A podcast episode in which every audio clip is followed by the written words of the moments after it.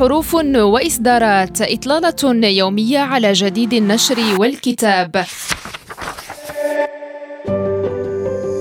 حروف وإصدارات رحلة في عوالم الثقافة والفكر والآداب وحقول المعرفة المختلفة.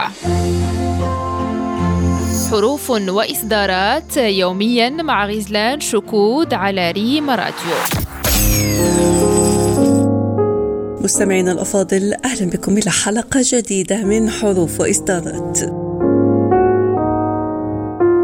عن دار بسمة لصناعة الكتاب صدر حديثا للباحث عبد الحكيم جابري كتاب نقدي تحت عنوان النص السردي في التلقي إلى التأويل قراءة في وادي الدماء لعبد المجيد بن جلون. وحاول المؤلف في إصداره الواقع في 170 صفحة من القطع المتوسط أن يبسط قراءة المجموعة القصصية من خلال تطبيق نظرية التلقي بكل مفاهيمها الإجرائية التي جاء بها رائدها هانس روبرت ياوس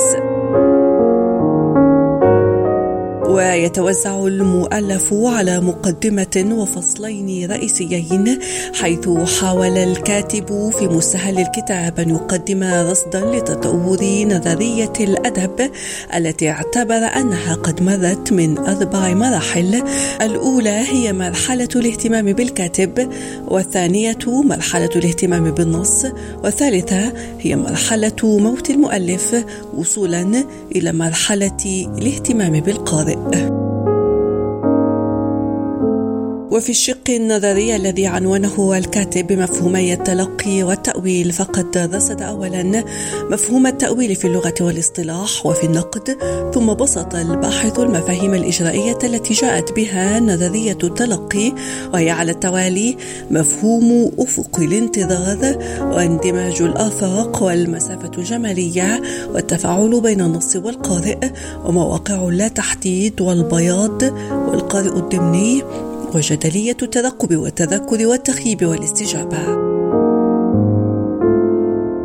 كما حاول الباحث في إصداره تأويل المجموعة القصصية من خلال المفاهيم السابقة وكانت القصص المدروسة في المجموعة على التوالي هي وادي الدماء والأسيرة وغريب والفتى النساج وصائد الأسماك واللحظة الأخيرة وعينان في الظلام وشريد في الغابة.